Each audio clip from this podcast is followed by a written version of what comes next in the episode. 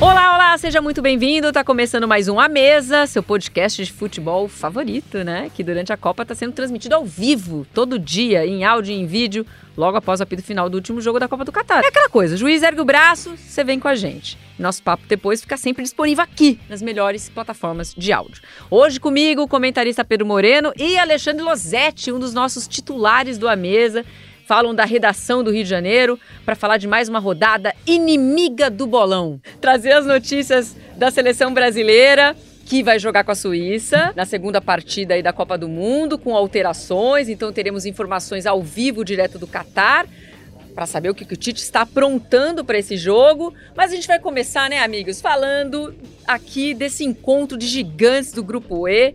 A Alemanha arrancando um empate em 1 a 1 diante da Espanha segue viva, ficou um bololô danado, poderia ser um bololô maior ainda se a Alemanha tivesse conseguido vencer, mas mesmo assim, todo mundo desse grupo segue vivo para a última rodada.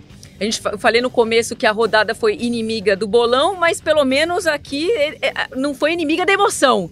Teremos bastante nesse grupo na próxima rodada, né, amigos? Boa tarde, boa noite. Sejam bem-vindos aqui mais uma vez ao A Mesa. Fala, Joana. Beijão para você. E aí, Pedrão? Bem? Bom estar tá contigo, tudo ótimo. É, boa noite para todo mundo que está com a gente. O que mais me chamou a atenção nesse jogaço, sendo breve nessa primeira participação, foi como a Alemanha reconheceu que está num estágio inferior ao da Espanha desde a montagem do time, não só em campo.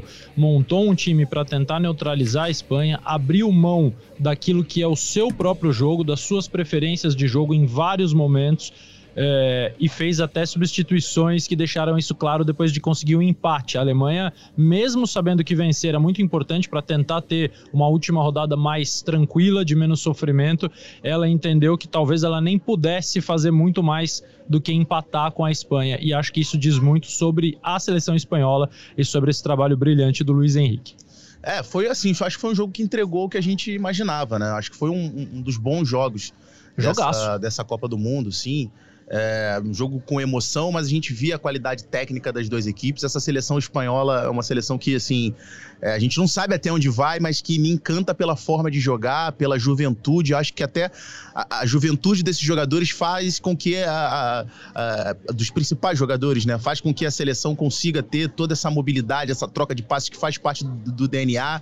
Mas é uma seleção espanhola que realmente me encanta e do outro lado uma Alemanha como disse o Losetti, né, num estágio inferior em termos de, de, de é, do que a gente já viu a Alemanha jogar, mas assim, acho que dá pra gente dizer que a Alemanha terminou o jogo mais próximo de conseguir Sim. a vitória do que a seleção do que a seleção espanhola. A gente teve um jogo assim é, é, muito interessante das duas equipes. É, a maior parte do tempo a Espanha com a posse de bola, a Espanha procurando agredir mais, a Alemanha é, um pouco mais recuada, teve alterações na zaga, né? O Schulli, por exemplo, que na primeira partida atuou jogando mais aberto pelo lado direito, hoje veio para o centro da zaga para fazer dupla com o Rudiger. No meio também é, entrou a, a entrada do Goretzka. do Goretzka jogando junto com Kimmich e junto com Gudo, com Gudogan no meio. Saiu o Caio Havertz do, do, do, é, do time. Isso ah, implicou também é, no posicionamento de jogadores do ataque. O Miller passou a jogar um pouco mais centralizado ali como uma espécie de referência no ataque, que não funcionou é, muito bem, tanto que é, foi retirado do jogo, mas é, acho que foi um dos, dos grandes jogos, assim, tecnicamente, acho que foi um dos grandes jogos dessa Copa do Mundo. Concordo. Entregou uma partidaça. E olha que interessante, né? A gente está vendo os lances do jogo.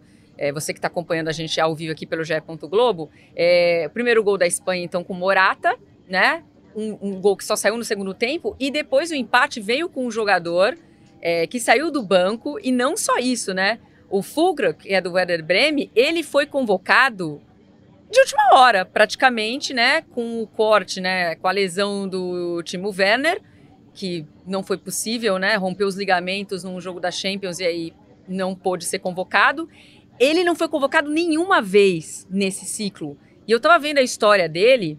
É, ele tem 29 anos, ou seja, ele é um novato dentro dessa seleção da Alemanha. Com 29 anos, ele fez parte de todas as seleções de base do, de 2010 a 2014. E depois de 2014, ele foi esquecido.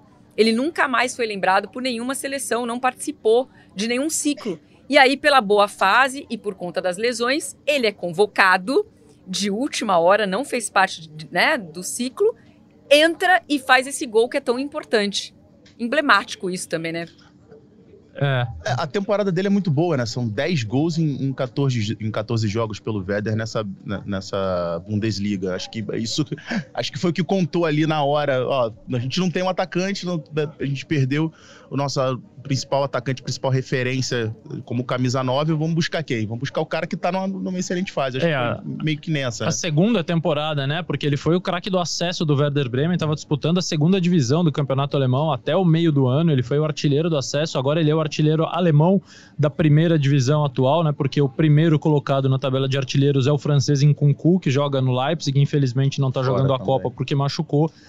E aí o Fulkrug surgiu de última hora não é o primeiro, não é o único caso, mas ainda assim são, são poucos e são sempre curiosos casos de jogadores que estreiam pela seleção na Copa do Mundo, né? Que nunca tinham jogado. A gente viu o, o Balde, é. lateral esquerdo da Espanha, reserva, que entrou nos dois jogos também, jamais tinha sido convocado. É, tem o Noppert, goleiro holandês, que tinha sido convocado uma vez, mas nunca tinha jogado e aí foi colocado como titular na Copa. Então, é, talvez outros países fazendo isso com mais naturalidade do que se a gente imagina, fizesse aqui, né? Imagina, imagina se, o, se, o, professor Adenor coloca um jogador que nunca foi convocado para ser titular imagina. na Copa do Mundo, caía ó, goleiro. dois gols de centroavantes que começaram o jogo no banco, né? Para os defensores de centroavantes o Morata e o Fulkrug deram bons argumentos nesse jogo bom que a gente viu hoje. É, a minha sensação é que a, a seleção espanhola ela consegue colocar em prática a estratégia com muito mais naturalidade. Embora seja uma seleção também com, com muitos jogadores é, jovens pelas escolhas que o Luiz Henrique fez, é, mas consegue colocar melhor em prática, com mais naturalidade, essa troca de passes, essa movimentação, o Pedro, e, até porque são, é um meio campo que atua junto no Barcelona, né? Então, Pedro e Gavi, junto com Busquets, o próprio Jordi Alba, que participa 70% do jogo no campo, no campo ofensivo, consegue fazer isso melhor do que a seleção alemã. Eu queria destacar um jogador da seleção alemã que é, é também muito jovem, que eu acho que é o principal jogador, foi o principal jogador da Alemanha nos dois jogos, é, que é o Musiala. É, ofensivamente, é, assim, é, ele, ele tá. A gente vê ele se desdobrando ocupando muita. Jogando, jogando tanto pelo lado esquerdo no jogo, no, no, primeiro jogo ele jogou mais por dentro. Hoje ah, começou jogando pelo lado esquerdo, depois passou um pouco também ocupando mais a faixa central e junto com o Gundogan ali funcionou muito bem, né? No jogo de hoje o Gundogan um pouco, um pouco menos, mas também é um jogador que está fazendo, na minha visão, uma, uma boa Copa do Mundo, embora coletivamente a gente veja que a seleção alemã tá, tá abaixo ainda. É, o Gundogan teve uma importância muito grande para anular o Busquets. Anular não, porque ninguém anula o Busquets, mas ele conseguiu diminuir a influência do Busquets no jogo durante quase toda a partida. No lance que ele deu uma relaxadinha, o Busquets começou a jogada do gol do Morata, mas foi importante a presença dele, porque se você deixar o Busquets com liberdade para começar as jogadas, do jeito que a Espanha joga, é fatal. E eu queria destacar é, o Jordi Alba do lado da Espanha, que eu acho que talvez com menos protagonismo do que na estreia, quando ele sofreu pênalti, deu assistência tal, mas ele continua sendo um jogador muito importante, participando desse triângulo do lado esquerdo, oferecendo ao Dani Olmo uma série de possibilidades, ir por dentro e atacar pelo corredor. Né? Ele entende muito bem esse jogo, ele se transforma num meio campista, é um cara que está fazendo uma Copa incrível e que talvez já parecia numa, numa linha Sim. decadente no, no Barcelona, né? O, o Jordi Alba já teve o seu auge no Barcelona, assim como todo aquele Barcelona. Parecia que ele vinha caindo, acho que cai, porque a Copa do Mundo é um torneio pontual, mas nessa Copa ele tá bem demais. É, o, o, o gol do Morata é passe dele também, né? Sim, sim, sim.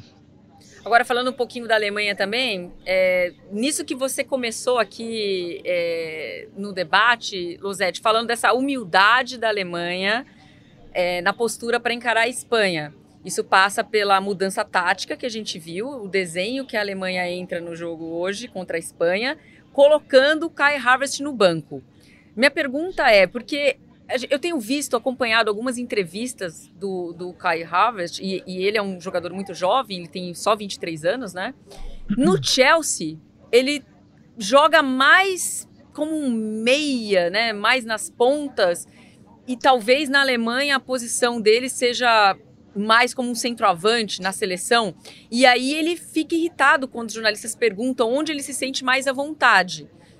imagino que ele deve ter ficado um pouco pé da vida de ir pro banco numa partida contra a Espanha. Mas ele diz assim: eu já falei que eu jogo de qualquer jeito.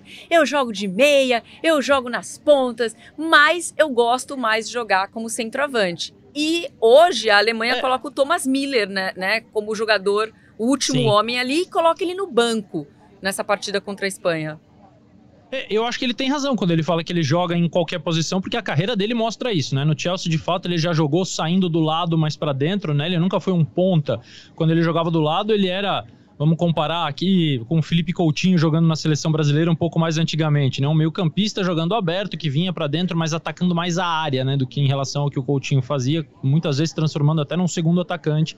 Já jogou no Chelsea também como esse falso 9, esse centroavante de movimentação, que a Espanha também teve no Ascencio. Eu acho que a Alemanha não colocou o Havertz no banco por uma questão individual. Ela optou por ter três meio-campistas para marcar e para encaixar nos três meio-campistas da Espanha, né? Então a gente viu Kimmich no Pedro, Goretzka no Gavi, o Gundogan no Busquets, tentando tirar um pouco da influência dos três. E, e, talvez ela que, quisesse um pouco mais de profundidade por dentro, para tentar atacar um pouco uma zaga da Espanha, sobre a qual é, ainda se tem dúvida, porque o Rodri não é zagueiro, o Rodri é volante.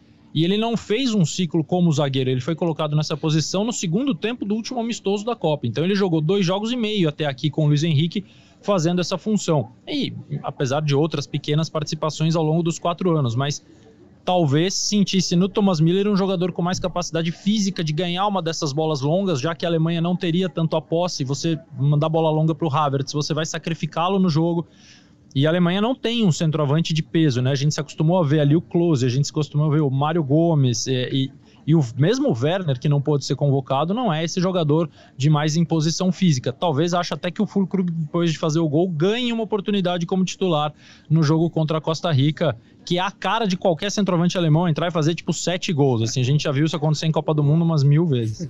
É, assim, o, o Havertz já, ele fez final, final de Liga dos Campeões jogando, jogando como, como, como, falso, uma espécie de falso 9 lá na frente.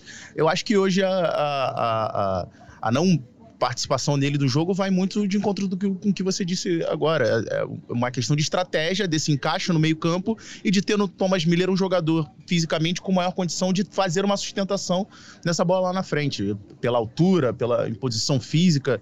É, acho que passou muito por isso. E, assim, quando a gente falando da Alemanha, no estágio uh, uh, anterior em relação à Espanha que a gente vem dizendo, e vale a gente ressaltar, né, que a, a, Alemanha não tem um jogador que seria fundamental nessa equipe, que é o Marco Reus. Sim. Seria fundamental o próprio Sané também, que a gente imagina que em 100% seria um jogador titular. Ah, vai começar a entrar mais é, agora, né? Exatamente, né? seria um jogador titular dessa seleção. Então, assim, a gente está falando de dois jogadores. Uh, quando a gente fala em estágio anterior a, a, a, atrás da Espanha, é muito mais numa questão coletiva de formação de time do que de qualidade individual de seus jogadores jogadores. Que a gente, se a gente for pegar nome por nome, talvez a gente vai ver que a seleção alemã é, tem jogadores é, de, mais peso. de mais peso do que, de mais hierarquia, para usar o termo é, né, dos argentinos. pois é.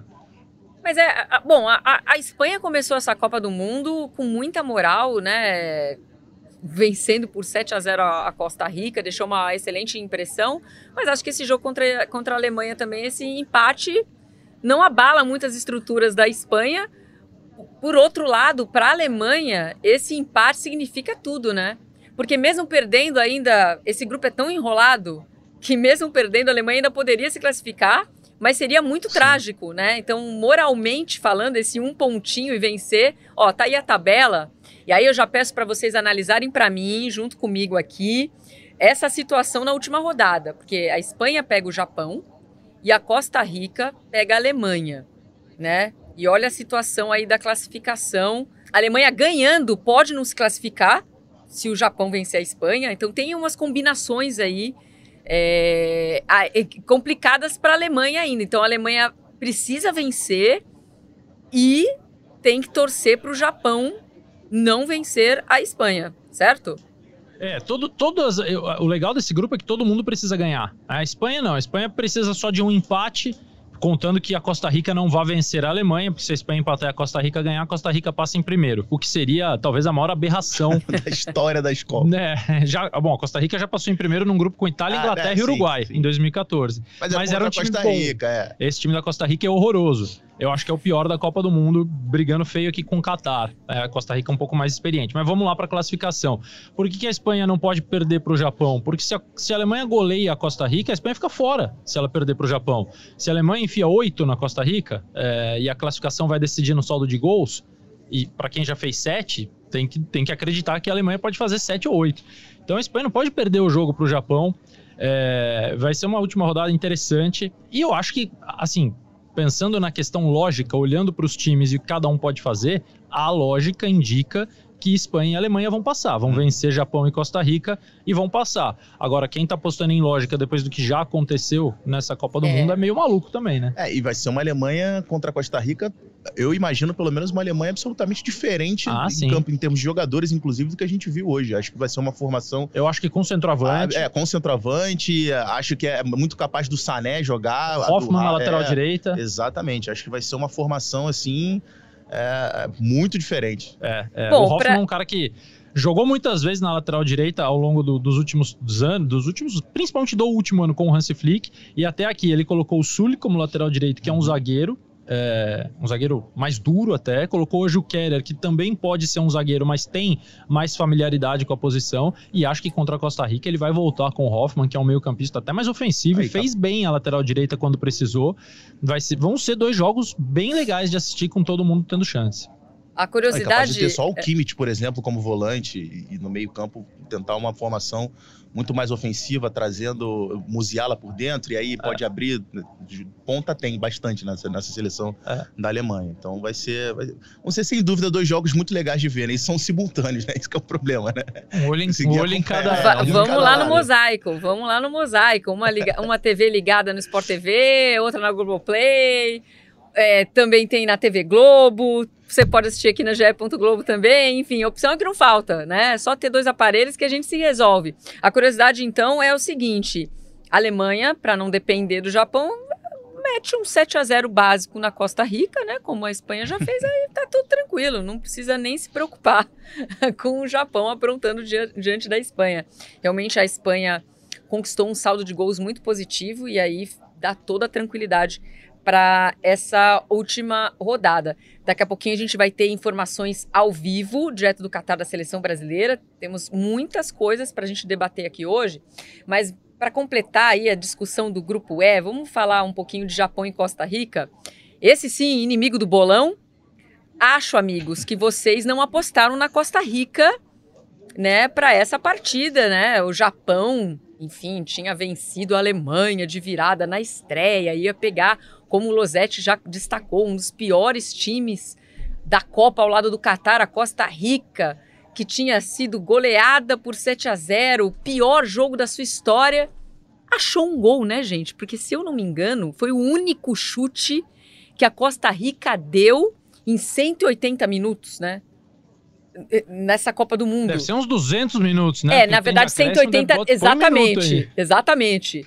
O fato é, chutou uma vez em dois jogos e fez o gol. Achou o gol contou com uma baita contribuição do Gonda, né? É. Que falhou no gol. Que enganou na primeira rodada, é. com aquela série de quatro defesas bom, de colégio, né? despalmando para tudo quando foi lado, né? Mas deu, enfim. Deu, deu uma baita contribuição para esse gol da Costa Rica. Foi um, mantendo a tradição dessa Copa do Mundo, os jogos das sete da manhã estão tão, tão doloridos, né? De assistir, tá dando calo no olho, foi um jogo muito ruim tecnicamente, mas que a Costa Rica ali do, conseguindo uma vitória que dá pra gente dizer histórica, né? Também da história da Costa Rica. São dois times que é, é, se mantiver a lógica que não tem existido nessa Copa do Mundo, vão ficar aí pelo meio do caminho nessa primeira fase. É, que o, o Japão já demonstrou nos dois jogos que ele consegue atacar. Acho que essa é a diferença básica entre Japão e Costa Rica. A Costa Rica, a diferença da Costa Rica do primeiro para o segundo jogo foi que o segundo jogo ela entrou em campo. O primeiro a Costa Rica simplesmente pagou ingresso e foi ver a Espanha jogar de dentro do campo. Deve ter sido um ingresso caríssimo, mais caro da FIFA. É, premium, premium, entra em campo, finge que joga e vem os caras jogar. Não, dessa vez a Costa Rica é, pressionou no seu, naquele, naquele pedacinho de campo que ela se propõe a ocupar, na linha muito baixa, mas ela foi um pouco mais agressiva sem a bola, ela tentou fechar um pouco mais de espaço, ela não deu tanto espaço para quem tinha a bola, e claro que é mais fácil fazer isso contra o Japão. É, mas não é, é, é. um time que tem muita dificuldade de atacar. A gente está vendo aí o gol. É, o Gonda, de fato, poderia ter feito melhor. Já mostrou na primeira rodada que não é um grande goleiro, apesar das, de algumas defesas que ele fez é, sempre, sempre deixando a bola viva pro rebote, né? Uma característica também desse goleiro. Ele eu nunca fui, termina a jogada. Eu né? fui até ver a altura dele depois. Falei, cara, não é possível. Porque é. assim, fica claro que ele erra o salto, o tempo é. do salto. Eu fui ver o goleiro de 1,88m. É, não é assim, baixo, não. Não é baixo. Não é um goleiro alto, mas não é, um é. goleiro fez, baixo também. Fez um pênalti bizarro contra a Alemanha, né? O, o, gol da Alemanha contra o Japão é um pênalti horroroso do, do Gonda. Então, mas eu acho que o Japão é um time que já mostrou que consegue atacar. Ele pode atacar a Espanha, por mais difícil que isso pareça, ele pode aproveitar algum espaço que a Espanha deixe, ele pode construir uma estratégia ofensiva para tentar machucar a Espanha. A Costa Rica vai jogar contra a Alemanha fazendo o que ela fez nos últimos dois jogos, tentando não levar gol, se defendendo completamente. E aí, se sobrar uma bolinha, maravilha o Japão se complicou, né? Começou com toda aquela moral, vencendo a Alemanha de virada, e agora, olhando a situação desse grupo E, a Costa Rica aí incomodando também, ficou difícil para o Japão. Precisa vencer a Espanha, torcer contra a Alemanha. Pode acontecer? Pode, né? As zebras estão soltas aí no Catar. Mas que vai ser difícil. Ó, o destaque também é, pro, pro Navas, que ele jogou muito, né? Ele pegou várias bolas no primeiro tempo, né? Segurou a Costa Rica, mas enfim. É, o Japão... As primeiras dele na Copa, né, Joana? Porque contra a Espanha o que foi no gol entrou. É. é, coitado. Ele até defendeu uma coisa ou outra ali, mas realmente ele foi bombardeado. Aí contra o Japão ele foi importante Não, ali. É. É, foram sete finalizações certas da Espanha, as sete entraram, né? Ele não fez defesa. Eu fiquei triste por ele naquele jogo. Não foi nenhuma, gente. Não, não teve nenhuma defes, né? defesazinha. Eu achava não que ele teve. tinha feito alguma coisa nesse jogo. Coitadinho. Mas no jogo contra ah, o Japão ele fez. um cruzamento ou outro ali e tal. É, mas agora ele, ele com a Copa do Navas começou. Que bom, finalmente. Pô, o Navas tá no banco do PSG. Acho que atrapalhou ele também isso, né? Chega pra uma Copa do Mundo, não Sem tava dúvida. com uma sequência de jogos. É, é, é um grande goleiro. Não tem nem... Né, a gente nem precisa explicar isso mas, enfim, pegou uma. pegou, pegou uma Espanha embalada e ele com falta de ritmo, mas contra o Japão ele deu, ele com certeza foi muito importante para essa vitória da Costa Rica, provavelmente a única nesse, nesse mundial. Vamos esperar essa última rodada, a gente está vendo realmente que Joana, vai ter emoção. Fala, Luzete. Eu, eu vou contar uma brevíssima história sobre a Costa Rica em 2013, no sorteio da Copa do Mundo, que foi lá na Costa do Sauípe, né, a Copa do Mundo no Brasil, eu estava no hotel onde estavam todos os treinadores. Eu ficava ali especulando, né, para ver se algum passava e uhum. topava falar qualquer coisinha comigo. E aí tinha uma hora que o, o, acho que era o Luiz Fernando Pinto, técnico da Costa Rica, e, e ele estava parado na véspera do sorteio. Eu perguntei a ele o que, que ele desejava para o sorteio. Ele falou para mim assim: "Olha, eu não gosto muito de escolher, o que vier vai ser difícil para nós. Eu só queria não cair num grupo com dois campeões do mundo, porque era a primeira vez que a distribuição das equipes nos potes permitia que isso acontecesse. Então ele falou: eu não quero cair num grupo com duas é, seleções que já foram campeãs do mundo. Aí ele caiu num grupo com três campeãs do mundo. É, Uruguai, Itália e Inglaterra. E passou em primeiro lugar. Então não duvidemos da Costa Rica embora é, aquela fosse muito melhor do que essa. É, era melhor, era mais jovem, né? Tinha. É, é, era um pouco mais tranquilo, mas ainda assim foi. Não, era outro papo. Era outro papo, mas foi uma grande surpresa. Mas eu, eu, eu cheguei num ponto nessa Copa do Mundo que eu não duvido de absolutamente mais nada. A gente vai falar também dos jogos do, do, grupo F, Marrocos vencendo. Mas antes a gente vai falar de seleção brasileira, gente, porque a gente tem muita coisa para falar de seleção. A seleção enfrenta a Suíça amanhã. É, e estamos com Caê Mota ao vivo com a gente, direto do Catar, para trazer as informações desse último treino é, do Tite para preparação é, para essa partida contra a Suíça. A gente já sabe dos desfalques. A gente está tentando adivinhar aqui, entender o que, que o Tite pode fazer para substituir o Danilo, para substituir o Neymar. Me parece que já temos uma escalação definida, embora o Tite não, não, não diga, já sabemos, Caê. Boa noite para você aí no Catar. Boa noite, Joana. Boa noite, Losete. Boa noite, Moreno. Estamos aqui direto da FanFest. Viemos aqui acompanhar esse Alemanha e Espanha. Eu, Rafael Zarco, Bruno Cassucci. Agora estou aqui na loja da FanFest. Queria depois até dar um rolê aqui, mostrar para vocês alguns artigos aqui da Copa do Mundo. Mas vamos falar primeiro do que importa exatamente isso. Hoje foi o último treino, mas teve também coletivo do Tite, coletiva do Marquinhos. E o Tite falou até que já tinha definido o time desde ontem, mas que não revelaria só que nós do GE.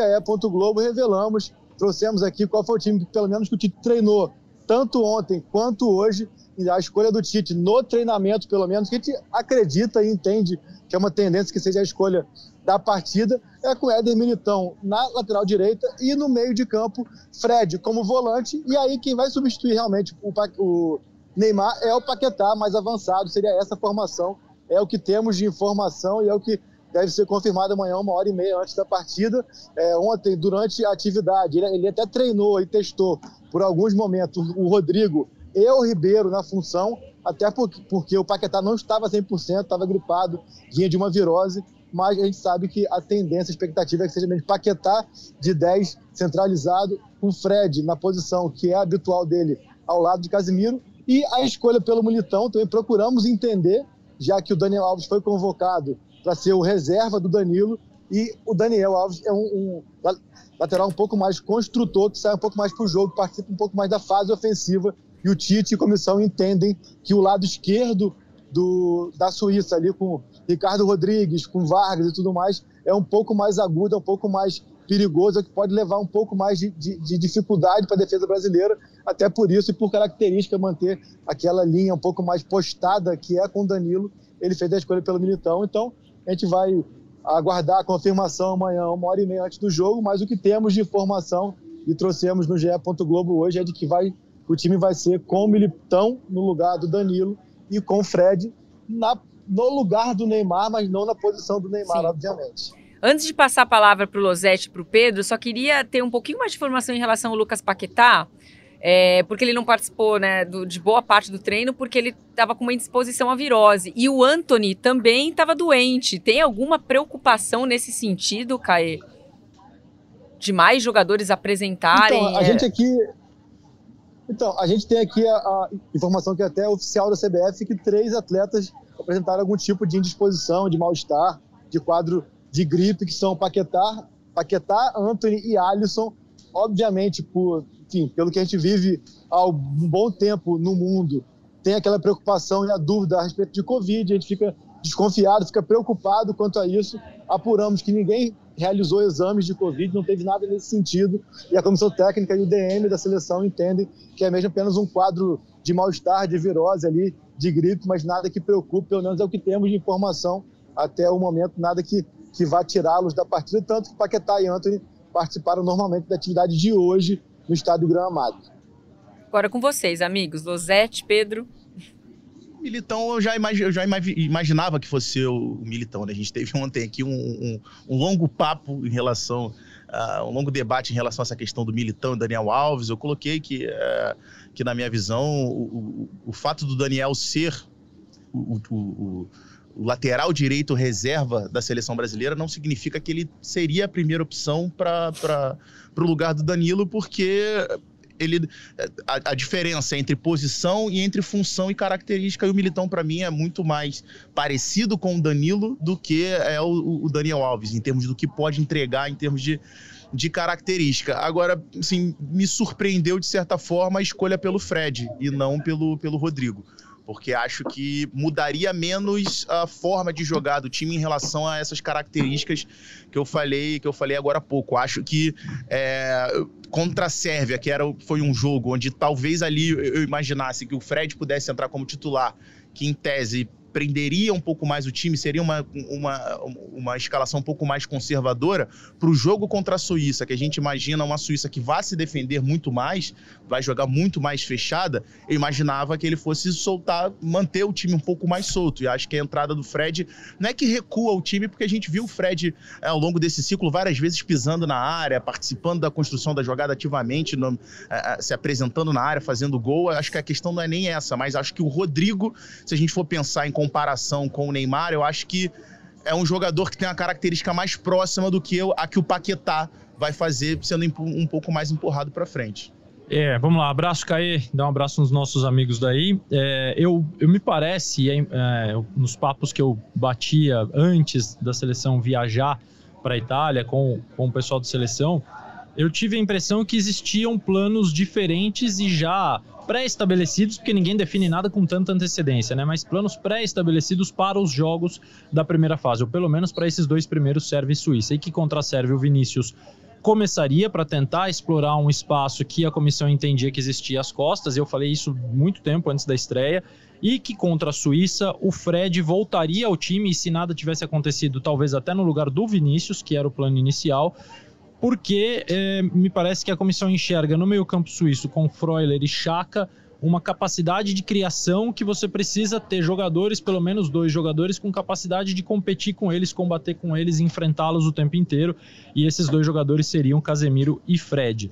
Embora o Freuler faça muito papel da saída de bola na Suíça, e aí quem vai ter que buscar é o Paquetá um pouquinho mais adiantado, mas enfim, o encaixe fica mais possível se você tem três jogadores com essa característica. Como o Neymar machucou, resolve-se a questão do Fred, preservando o Vinícius Júnior, que fez uma ótima estreia na equipe. O Militão, acho que você foi perfeito, embora eu acho que tem algumas questões a serem resolvidas na saída de bola, né? Assim, será que o Brasil em algum momento vai tentar espetar cinco na linha adversária? Quando o Fred fizer esse movimento para frente, quem é que vai se alinhar o Danilo? É só o Alexandre, aí fica o Militão, a gente faz uma saída com três, o Alexandre perto do Casemiro e, e, e cinco na frente, quer dizer, esse movimento com o Militão jogando pela lateral, eu não vejo o Militão fazendo esse esse três, né? Os dois laterais, os dois laterais subindo na linha do e Casemiro. O, e o Alexandre não tem a mesma qualidade nessa saída do que do, tem do Danilo, Danilo, exato. Então acho que aí tem uma questão sim a, a resolver mas não, não me surpreende. Acho que nenhuma decisão surpreenderia, né? O Rodrigo é o reserva imediato e acho que ele é a primeira opção para entrar caso não dê certo. Só quero lembrar que essa formação nunca jogou, mas o mais próximo disso que tivemos foi aquele Argentina e Brasil no final do ano passado, estádio Tacanho lá na Argentina, que jogamos, jogamos com Fabinho e Fred como volantes, o Paquetá de 10, Vinícius Júnior, Rafinha e o Matheus Cunha era o centroavante. Então a diferença era Fabinho no Casemiro, Matheus Cunha no Richarlison, como o Matheus Cunha é um jogador de característica muito diferente da do Richarlison, eu acho que o Brasil ficou muito sem profundidade. Tanto ele quanto o Paquetá, que estavam por dentro, voltavam muito. Agora o Paquetá vai ter um 9 que acelera, que ataca o espaço, ataca as costas da defesa, então acho que pode funcionar melhor do que funcionou naquele dia, que não foi um, um, jogo ruim do Brasil, não. Pelas circunstâncias, acho que o Brasil jogou muito bem. Que é uma opinião mesmo aqui, assim, até como quem viu o Paquetá desde muito jovem, assim, claro que o Neymar ele é incomparável no futebol brasileiro, talvez no mundial hoje. Mas eu acho que assim, o Paquetá ele é a figura mais, é, é, mais que, que, pode tirar coelhos da cartolas improváveis ali. É o cara mais criativo. É o cara que mais pode fugir do óbvio dentro de uma realidade de uma partida. Assim, eu acho que o Rodrigo ele acaba sendo muito vertical, é um jogador com, com característica não é previsível a palavra porque, porque parece é, pejorativo, parece uma coisa negativa. Mas o Rodrigo a gente consegue imaginar mais o que ele vai fazer. Eu acho que o Paquetá ele é o cara um pouco mais virtuoso dentro, de, dentro dessas possibilidades.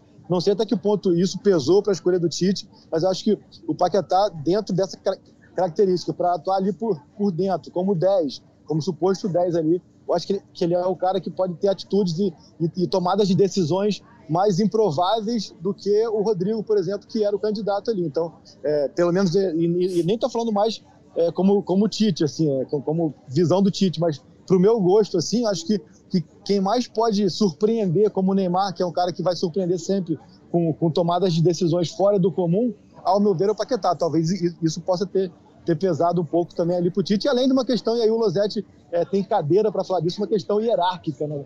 Eu acho que o Tite é um cara que respeita muito essa questão hierárquica, assim, e é, é, é quase que, que uma antiguidade é posto ali para o Fred ter essa prioridade no momento que tem uma vaga na equipe, né? Eu, por exemplo, tenho muita curiosidade de ver o Bruno Guimarães, mas o Fred, por tudo que ele fez no ciclo é, e tudo mais, acho que nesse momento isso pesa um pouquinho, né? É, não, assim, eu ia falar em cima do que você uh, disse em relação ao Fred, pela característica dos jogadores no meio-campo da Suíça. Até em cima disso, eu acho, eu, eu acho que eu imaginava que faria até mais sentido contra a Sérvia, porque ofensivamente, na minha opinião, eh, Milikovic, Savic e Tadic são jogadores que oferecem, ofereciam mais riscos à seleção brasileira uh, do que a Suíça, porque na minha visão, tanto o, o, o Chaka contra o Freuler são dois jogadores que são importantes na distribuição.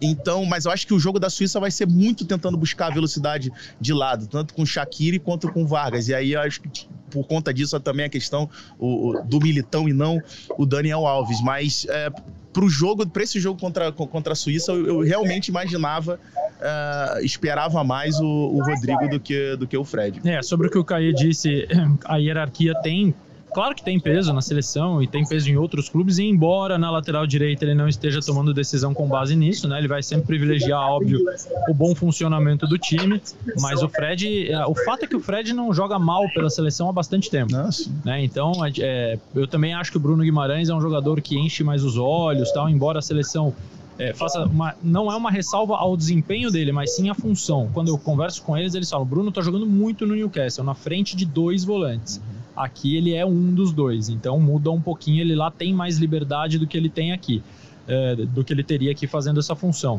Mas, é, Mas o Paquetá acho... também joga fora também nesse sentido, né, Lozete? Sim, é, sim. Esse argumento aí, eu acho que quando você usa o Paquetá para trás também, você acaba um pouco eles acabam um pouco se perdendo no argumento. Eu acho que isso pesa mais, não é nenhum argumento para não escalar, não, não é, não é nem isso. É assim, ah, não escalamos o Bruno porque ele faz isso. É só uma observação de diferença. E eu acho que isso tem mais peso quando o jogador está iniciando a trajetória. O Paquetá se consolidou na seleção, jogando de uhum. todas as formas possíveis, né? Então hoje se tem a segurança de escalá-lo. Inclusive naquele jogo contra a Argentina, em, em algum momento ele veio jogar na esquerda e o Vinícius foi para dentro para fazer dupla com o Matheus Cunha. Isso pode acontecer contra a Suíça. Acho Mas que pelo menos três posições o Paquetá joga nessa Exato. É. Do jogo, decorrer, transcorrer do jogo vai demonstrar se, se ele precisa do Fred, se ele pode de repente abrir mão num segundo tempo, se é, ter o Paquetá como 10 é o ideal, se ele pode vir para o lado e receber um pouco mais de frente para o gol, que acho que isso é uma preocupação. O Paquetá não pode ficar recebendo muita bola de costas sem ter link, sem ter o Neymar. Uhum. O Neymar e o Paquetá é um link muito interessante nessa seleção mas acho que são, são opções bem resolvidas para a gente pegar a Suíça. E até o Daniel. O Daniel pode ser uma opção para durante pode. o jogo, dependendo de como se apresentar o desenho do jogo, uma reta final de partida, uma dificuldade da seleção brasileira de conseguir encontrar o gol, ele Sim. pode colocar o Daniel Alves para ter um, um, um, construtor de fato, um meia, já jogando ali, armando o time por trás. Agora, amigos, incomoda vocês saber que com é, é esse deslocamento, vai, do Militão para lateral, o Tite fica só com o Bremer no banco, com uma opção de zagueiro? Para mim, a mim não. Sinceramente. Não, é. Até porque ele, ele continua tendo o Militão como opção para zaga caso alguma coisa aconteça, né? Vamos aqui de novo, né? Batendo. Mas se o Marquinhos e o Thiago precisam sair ou precisam ser substituídos, ele pode puxar o Militão para zaga e colocar o Daniel.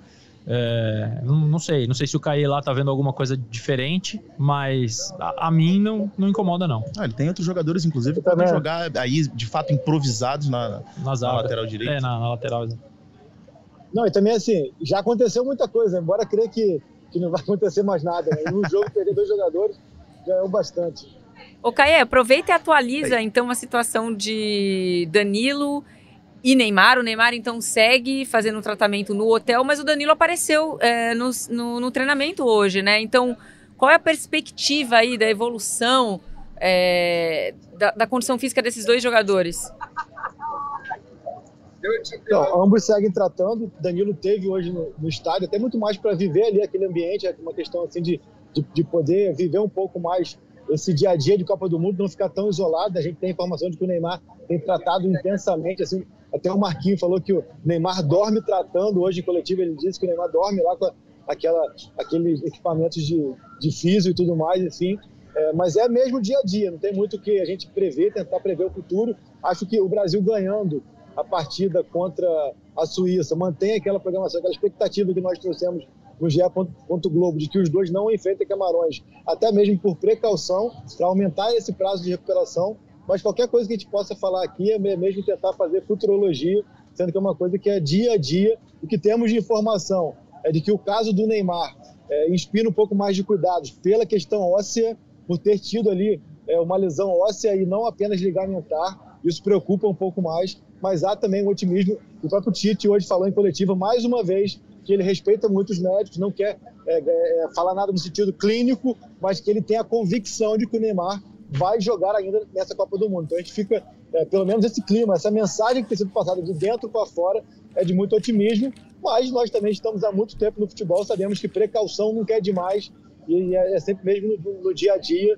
Então a gente fica, fica nessa expectativa aí na torcida para que os dois para que os dois fiquem à disposição pelo menos para as oitavas, mas reforçando. O que temos de apuração é de que mais do que a parte ligamentar, a questão óssea do Neymar é o que mais preocupa. Então a gente fica aí é, de olho e na torcida para que tudo se resolva o mais breve possível.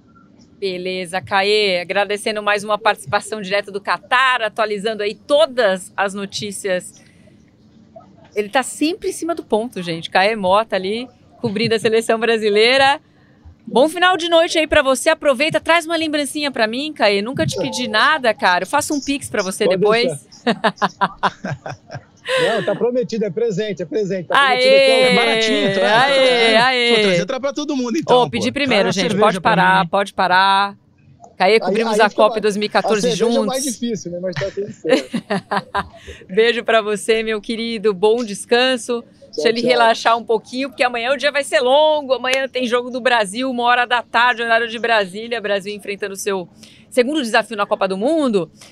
Agora a gente tem que falar desse grupo F, né, gente? O, o, o famoso inimigo do bolão, começando por Marrocos e Bélgica, 2 a 0 Marrocos. Acho que todo mundo na redação errou essa. Eu certamente errei. Eu falava no começo da Copa, brincava com Pedro Moreno: olha, Marrocos vai ser o quê? E, e onde ele tá na fila do pão? Ele vai ser aquela surpresa? Vai ser aquele time chato que só vai atrapalhar a Copa de alguém? Eu acho que depois de hoje pode ser os dois, amigos. Acho que assim, uh, nesse papo que a gente teve antes da Copa, eu, eu colocava Marrocos como uma seleção possível que poderia, tinha condições de passar para a fase seguinte, mas colocava muito mais incomodando a Croácia do que imaginava, muito mais incomodando a Croácia do que incomodando uh, a Bélgica. E o que a gente viu foi uma Bélgica, e acho que a gente precisa falar sobre essa Bélgica. É uma, mais uma atuação Que clima gostoso, né? Também a seleção tá num clima pois é, ótimo, é, né? Rapaz, pois é pessoal se chamando de velho dentro da, dentro da seleção. Mas pelo que a gente viu da seleção da Bélgica, eu acho que foi mais uma, uma decepção, né? É, no primeiro tempo até a gente viu a Bélgica tendo, de certa forma, o controle do jogo, criando as oportunidades, teve chances, assim, levou até a crer, eu pelo menos tive essa sensação ali, pelos primeiros 10 minutos, que a Bélgica fosse conseguir é, é, construir a vitória com, com certa naturalidade, mas esse gol, o, o, o gol não vinha. E no segundo tempo a gente viu uma seleção marroquina é, muito melhor em campo, conseguindo é, reter um pouco mais a posse de bola, conseguindo ser agressiva nas suas jogadas pelo lado do campo, o apoio do, do Hakim pelo lado direito, que é dos melhores laterais é, do mundo, fundamental. O Ziyech também fazendo é, um excelente segundo tempo. A jogada do, do segundo gol, inclusive, é um chutão que é uma segunda bola que sobra para ele, ele consegue fazer a jogada pelo lado direito. Agora, a, a seleção da Bélgica, assim, o, o, o nosso comentarista, nosso colega aqui, Conrado Santana, ele usou uma expressão que, que concorda, assim. Quem vê o De Bruyne jogando essa Copa do Mundo, parece que ele foi obrigado a jogar, né? Parece que pegaram, o De Bruyne pelo braço e falaram assim, ó, você vai ter que jogar essa Copa do Mundo, é obrigatório você jogar essa Copa do Mundo, porque a gente vê um De Bruyne como assim, quem acompanha o De Bruyne no Manchester City, é, assim, até não dá pra gente acreditar que é o mesmo jogador. É, o nível de, de, de, concentração, a quantidade de passes que ele erra, é um jogador que não consegue controlar o jogo com a facilidade como, como ele normalmente controla. É, então, assim, é, eu acho que é um dos principais pontos da gente ver a seleção da Bélgica não conseguindo é, apresentar um futebol minimamente parecido com o que a gente imagina e sabe com que essa seleção tem potencial para apresentar. O De Bruyne estava estava no Trending Topics hoje no Twitter, sendo chamado de De Bruninho né, pejorativamente pela postura dele. Eu queria chamar atenção pelo, pelo, clima da Bélgica. A gente sabe que a Bélgica chegou nessa Copa do Mundo é, sem um selo de favorita, né? Sabemos disso. Mas o De Bruyne no primeiro jogo contra o Canadá, que ele é eleito o melhor jogador, ele fala: olha, eu fui eleito o melhor jogador, mas eu não joguei nada. É, foi, ganhei por causa do nome. E nós não temos chance de ganhar a Copa, a gente tá velho. E hoje o zagueiro Vertogen rebateu ele, falou: olha, eu acho que a gente não tem chance realmente de ganhar a Copa, porque o pessoal lá da frente tá meio velho também. Então, esse é o clima da Bélgica, gente. Então, eu acho, quando você olha a tabela e fala, poxa, a Bélgica é, pode se classificar ainda, né? É na, normal que na última rodada um time como a Bélgica possa vencer a Croácia, ok, mas pelo clima, eu acho impossível hoje. Né? Não tem clima mais, acabou. Eu acho que o, o Vertonghen quis reagir a críticas que são muito setorizadas, né? Porque a, existe um consenso de que a defesa belga envelheceu e ninguém fala do Lukaku, porque o Lukaku é o Lukaku, o De Bruyne é o Eu ia falar isso, é um mas o, Luka, o Lukaku também parecia fora de forma, né? Entrou meio que no desespero não, é, hoje. É, não tá, tá, tá muito longe. tá, mas eu digo assim, não críticas de hoje ou de ontem, uhum. críticas que vêm ao longo dos últimos anos. Eles falam da zaga belga, né? A zaga tá velha, eu tenho o Vertonghen, tenho o Alderweireld, é, tem o Meunier, são jogadores que o Witzel, que é o principal marcador, ou deveria ser o principal marcador do meio campo. Então são jogadores que vêm escutando isso muito e eu acho que ele quis dizer o seguinte: não, pô, mas é, o cara, os caras da frente estão velhos também, eles começaram junto, é a mesma geração. E aí é, tem uma coisa que me incomoda. Tem brasileiro muito engraçadinho, um monte. É, mas e a geração belga? Não era boa, não era. Ela é tão boa que ela começou há quase 10 anos, Sim. tá aí ainda levou a Bélgica para lugares que a Bélgica nunca tinha chegado em, futebol mundial, liderar ranking da FIFA, eliminou o Brasil em Copa do Mundo, eliminar o Brasil, disputar títulos, disputar finais. E, e, nós somos os maiores especialistas em jogar gerações no lixo nos últimos tempos. Então, quem somos nós para falar da geração belga? Tem uma capa tradicionalíssima, de uma revista tradicionalíssima brasileira que previa a seleção da Copa de 2014 e não chegou ninguém. Não chegou Ganso, não chegou Pato, não chegou Lucas, não chegou. A Adriano parou no meio do caminho, Ronaldinho parou antes do que devia, Kaká também. Então, pô, a, a gente quer falar da geração belga um pouco demais. A geração belga é excelente, só que de fato ela está envelhecendo e não sei se o treinador não demorou um pouco. O Luiz Henrique é, teve um grande mérito. Quando ele enxergou dois jogadores que faziam exatamente aquilo que ele queria para a seleção, ele foi lá e pegou independentemente da idade. O Pedro e o Gavi já têm aí um ano, um ano e meio de seleção espanhola. Começaram adolescentes.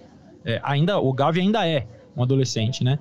É, mas eles começaram muito cedo. E o, o Roberto Martinez espanhol o, o Hazard não joga nada há quatro anos, nunca perdeu a condição de titular da, da, da Bélgica. É, o Lukaku é um jogador que é extraordinário, mas nos últimos dois anos vem fazendo escolhas muito ruins de carreira. Isso tem implicado em muito tempo fora de ação. E ele está sempre no comando do ataque. O De Bruyne não tenho o que dizer, mas o Witzel ficou muito tempo sem jogar. Quando voltou, a vaga dele estava lá cativa. E tem garotos bons. O Trossard é um bom jogador que pode pintar mais daqui para frente. O De Kettler, que acho que nem entrou na, na primeira rodada e hoje entrou tarde demais, também é um ótimo jogador, jovem. Então tem uma troca de geração para acontecer na Bélgica e o treinador não quis fazer ainda. Mas é, é um time decepcionante que não pressiona, sua linha de ataque não pressiona, morre de medo de correr para frente tomar a bola nas costas, e aí cria-se buracos enormes entre os setores é, porque ela não pressiona, mas também não recua para marcar em bloco baixo. A linha de defesa não se adianta porque tem medo de tomar bola nas costas. É, é um time sem intensidade, mas não é da Copa. Foi assim na Euro do ano passado, foi assim na Liga das Nações que a gente transmitiu aqui no Sport TV. É, não, não me surpreende a, a, a, baixa qualidade do jogo da Bélgica nessa Copa, porque é o que vinha acontecendo. E Marrocos tem, para ser rápido, tem jogadores excelentes. Amrabat fez um partidaço hoje, jogador da Fiorentina. Ziyech, como o Pedro já citou, os dois zagueiros jogando muito bem os dois jogos, o Agüero e o Sainz. Marrocos não tomou gol enfrentando é, Croácia e Bélgica, um feito. É, Pena para Marrocos que o centroavante, o Neziri, não está no seu melhor momento, que também é bom jogador, já jogou mais do que isso. É, em cima disso que você falou de jogadores jovens da Bélgica com qualidade que poderiam estar tá entrando no time, um jogador que eu imaginei que a gente fosse ver na Copa até agora, a gente não viu o debate, zagueiro, que é, é um sim. jogador que tem muito mais velocidade e poderia melhorar essa dinâmica, uh, nessa transição defensiva da Bélgica uh, sem a posse de bola, e um jogador que a gente ainda não viu, né? Poderia entrar, um jogador com muito mais velocidade, por exemplo, tanto que o Alder de quanto em relação ao Vertogen, e acho que entra muito nesse, nesse, nesse exemplo que você citou agora. Bom, Marrocos fazendo história nessa Copa do Mundo, com chances claras aí de classificação, vai pegar na próxima rodada o já desqualificado Canadá, que é a segunda seleção que já não tem mais chance nenhuma de se classificar. O Canadá se despede dessa Copa do Mundo sem nenhuma vitória. Aliás, é a segunda Copa do Canadá e o Canadá não conseguiu vencer nenhuma partida até agora. O Canadá que faz parte aí da trinca que vai sediar a próxima Copa do Mundo ao lado de México e Estados Unidos. E aí projetando, gente, e já colocando aqui no papo também o outro jogo do grupo, né? A Croácia eliminou o Canadá com uma goleada por 4 a 1 e era um jogo que tinha elementos ali emocionais também, porque teve muita provocação antes do jogo, o técnico canadense fez gracinha. Não vou falar a palavra que ele usou, porque eu sou uma dama, isso é um podcast de respeito, mas ele usou uma expressão muito baixa para falar que ia vencer. Pense, gente, use a imaginação. Pense na pior palavra que você pode falar para vencer uma equipe. Ele usou essa palavra. E isso acabou virando também um combustível ali a mais para a Croácia, que também precisava dar um, uma resposta em campo, né? Muito cobrada a Croácia, que só tinha empatado na primeira rodada pro Marrocos e aí vence com uma goleada, então vai com muita moral para essa última rodada diante da Bélgica. É... Foi um gol relâmpago do Canadá, com um jogador super importante, com uma história de vida sensacional. que é o Davis, né? Que é um refugiado, enfim, jovem de 24 anos. Mas o Canadá não apresentou mais nada depois disso, né? A defesa do Canadá é muito fraca, né? Isso é muito fatal para uma seleção que se expõe. Canadá, ao contrário de Costa Rica e outras seleções, não, não joga só para se defender. É um time que quer atacar, que quer se impor no jogo. E isso é super louvável, mas é a defesa inteirinha jogando na, na MLS. Isso cobra um preço. É, do meio para frente, você tem jogadores um pouco mais experientes, de mais, mais europeizados, digamos assim mas você jogar com cinco jogadores de, de liga norte-americana é, dá muito espaço. No, no duelo de individual, perde quase todos, ainda mais para um time como a Croácia, que acho que teve um mérito na escalação. O, o entrando como nove e o Kramaric podendo sair um pouquinho mais, mais na sua característica de é, atacar espaço, receber bola em movimento, não receber bola de costas, receber parado, e ele fez um ótimo jogo. É, e a Croácia tem muito talento reunido, né? Assim, são jogadores que, se conseguirem se conectar e tiverem bons companheiros ou bons atacantes, que talvez seja a principal carência dessa equipe, tem muito meio campista bom e o ataque considerando que o Perisic é um meio-campista jogando pela esquerda, o ataque deixa a desejar. Hoje o Kramaric conseguiu se encontrar e, e, é uma seleção que fez é um dos seus melhores jogos recentes, inclusive. É, a Croácia também não vem num ciclo assim muito vistoso, não. É, não, é uma Croácia bem abaixo se a gente for colocar em comparação com, em termos de desempenho do que foi a Croácia da, da, da Copa de, de 2018. Mas, como você bem citou, é um time que tem muita qualidade. Tem Luka Modric, né, cara? Ele é, muito é impressionante a forma como joga, como ele parece que desfila em campo. Ele desfila, parece que tá flutuando em campo, assim. Facilidade que ele tem de enxergar o jogo, de conseguir articular, de conectar os jogadores. O Perisic, o Perisic é, é, se eu não me engano, engano, ele tem sete, sete assistências em 12 jogos na Premier League nessa temporada. É. Então... E na Bélgica, em Copas. Na, na Bélgica, na Croácia, em Copas, nove participações nove, em gol. É, é, eu vi esse dado também. Então, assim, um jogador que é, que é muito participativo. E hoje o Kramaric estava tava inspirado, né? O, o, os dois, esse gol pegando muito bem de perna esquerda e depois a outra bola que eu achei até que ele fosse bater de primeira. Quando eu vi Também a bola achei. subindo, eu falei, vai bater de primeira. Mas ele dominou, fez a jogada certa uh, e, e, marcou o gol da Croácia. Mas com o colar do anjo também, né? Ninguém nem perto Ninguém dele, perto. assim. É, Mas é, assim, acho que é. Bom, a gente vai ter que ficar de olho como é que vai ser a, a definição desse grupo.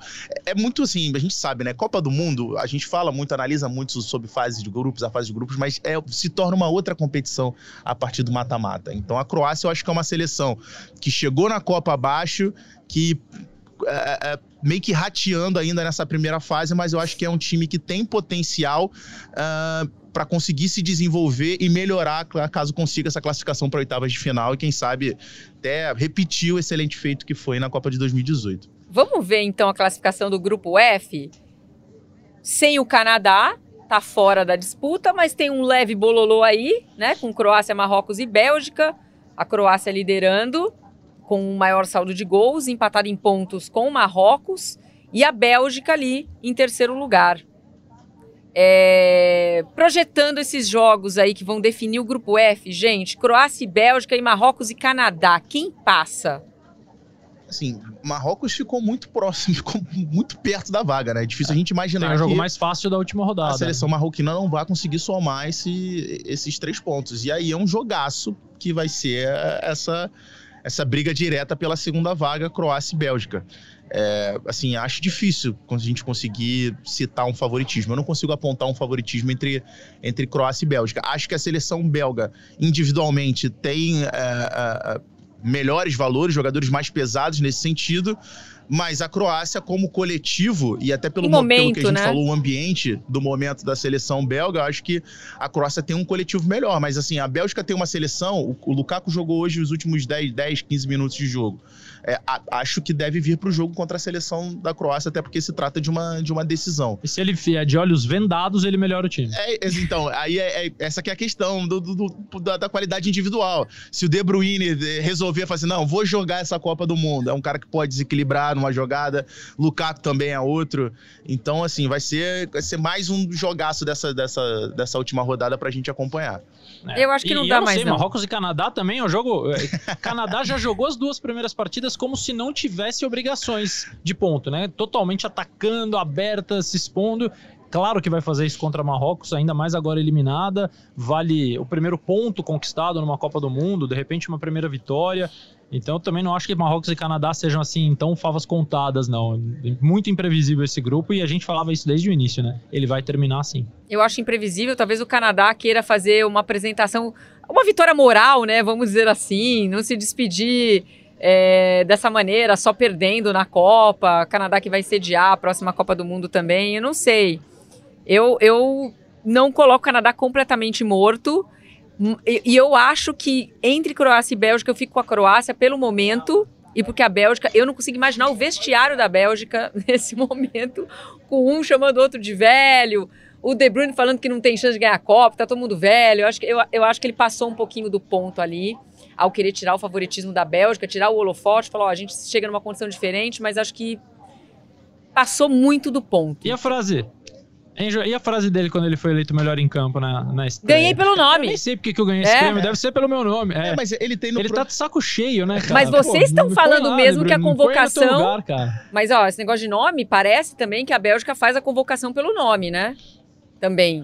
Sim. Com, com uma resistência o, eu, à renovação. Eu fui dar uma olhada até fui dar uma olhada na, aqui em relação aos saldos de gols, que para a Bélgica, de fato, só a vitória classifica. É. Porque caso. Porque, assim, só a vitória classifica. A Bélgica pode empatar, chegaria aos quatro, os mesmos quatro pontos que Marrocos, só que aí Marrocos teria que perder é, para o Canadá por uma diferença superior a três gols. E acho pouco provável, é, não é, embora, não é, embora esteja acontecendo de tudo nessa Copa, acho pouco provável que o Canadá consiga vencer Marrocos por uma diferença superior a três gols.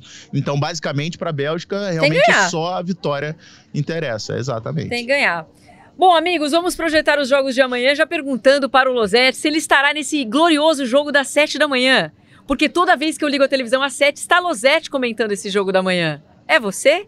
É, uma, é o, o, canal acha que as pessoas acordam bem se elas me veem logo assim na televisão. É uma estratégia ah, para eu o acordo das bem. Pessoas. Eu mando até coraçãozinho é, para você, sei, falando que eu tô vendo Manda o jogo. mesmo, foi linda, foi, foi lindo ver vou sua mandar, foto assistindo o jogo. Eu vou mas... mandar.